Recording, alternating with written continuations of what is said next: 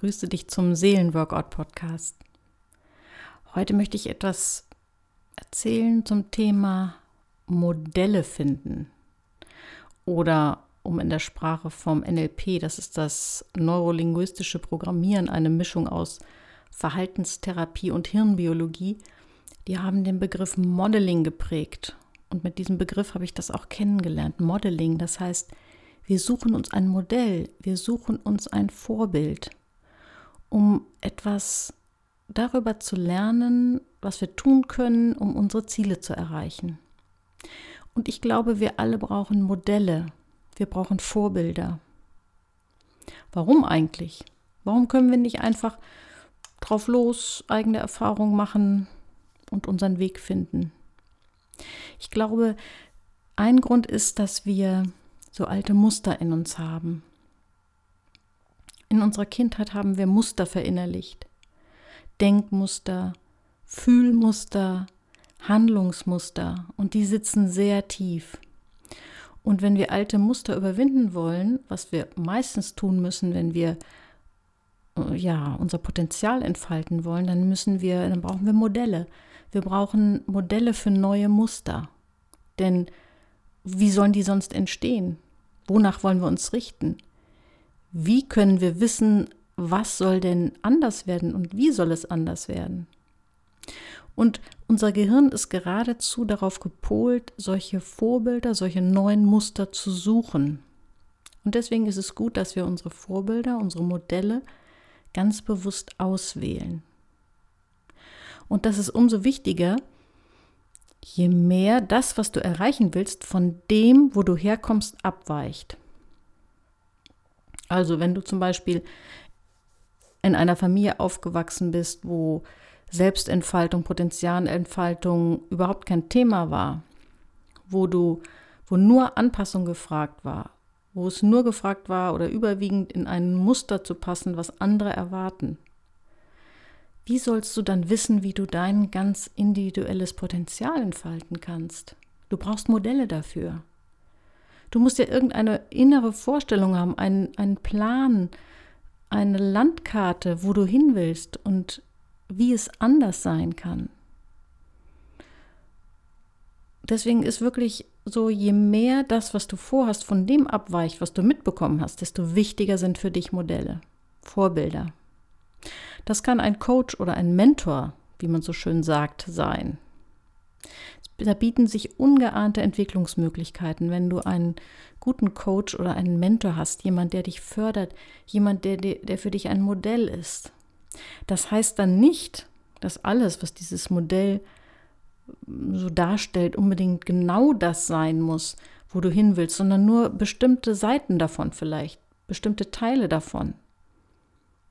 Suche dir für die Dinge, die du erreichen willst, Modelle. Ich will mal ein bisschen persönlicher werden und erzählen, welche, welches, ja, ein Beispiel von einem Modell, was für mich wichtig war. Ich hatte, ich habe in so, es war ungefähr so um 2000 rum, äh, habe ich mehrere Seminare gemacht bei Dr. Volker Warnke. Das ist ein Psychotherapeut und Coach in Kiel ähm, der damals Weiterbildungsseminare für angehende oder fertige Fachärzte für Psychotherapie angeboten hat. Und da habe ich einfach mal einen Kurs mitgemacht. Damals ging es um Hypnotherapie und, und um NLP.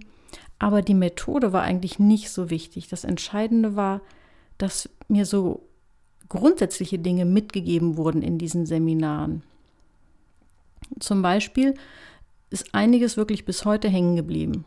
Also wir wurden damals äh, aufgefordert, uns ein, ja, ein kleines Heftchen zuzulegen, wo wir in die Mitte des Hefts 101 Ziele aufschreiben sollen.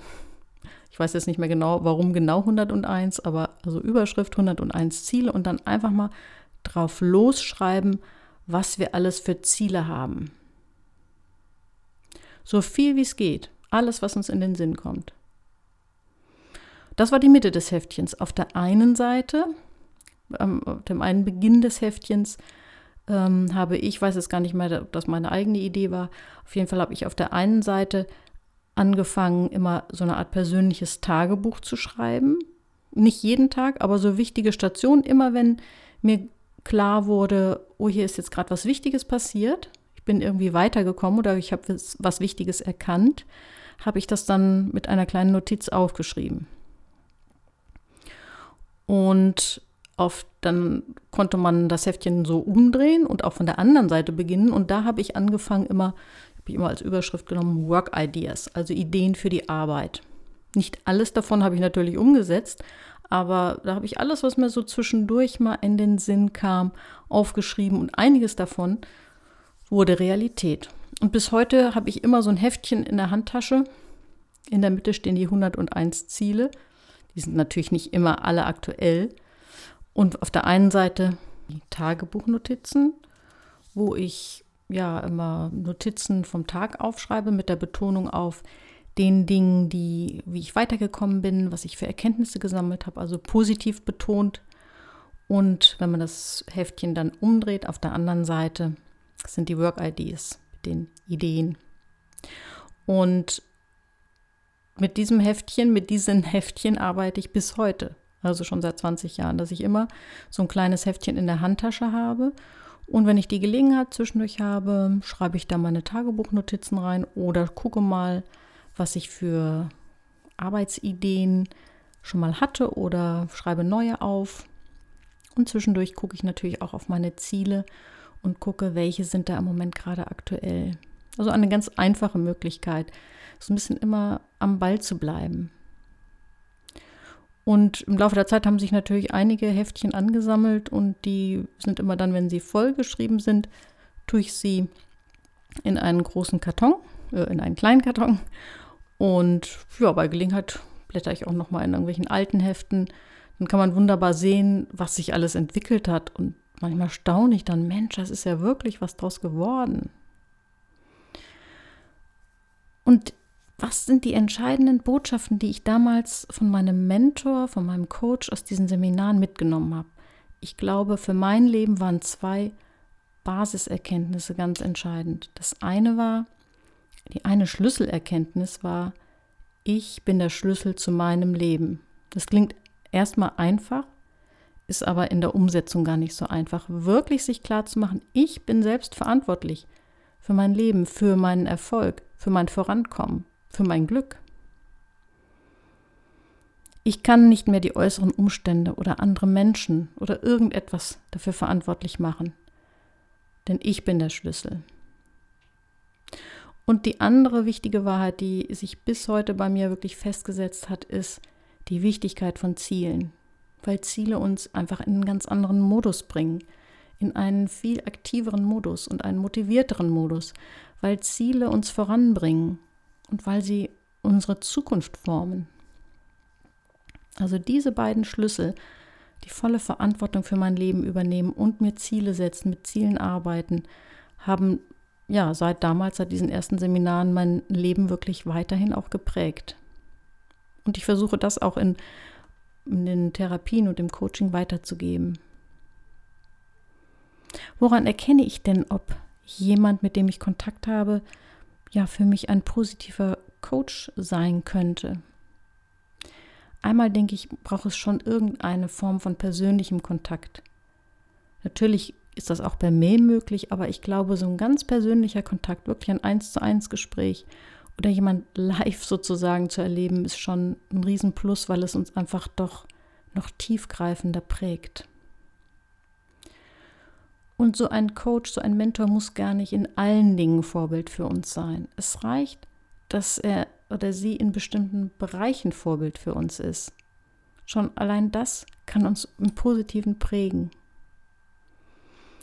Und solltest du die Gelegenheit haben, mal mit einem Menschen, wo du sagst, das ist für mich echt ein Modell, ein persönliches Gespräch zu führen und du hast die Gelegenheit, Fragen zu stellen, dann könntest du zum Beispiel folgende Fragen stellen. Einmal könntest du deinen Mentor fragen, was war denn in deinem Leben eine der größten Chancen, die wichtig war zu ergreifen? Was war ein positiver Wendepunkt?